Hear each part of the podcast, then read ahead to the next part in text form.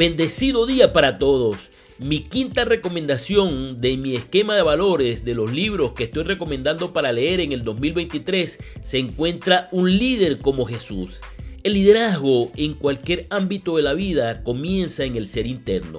Sea que se encuentre en una oficina o en una zanja de construcción, usted es un líder. Cada líder debe hacerse dos preguntas vitales que definen su relación con Dios y su propósito de vida.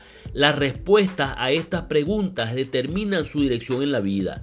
Los principios desarrollados, convertidos en características, inspiran al lector a seguir la dirección que el autor propone en sus páginas. Descubre la forma de dirigir como Jesús. Hasta la próxima. Bendecido fin de semana.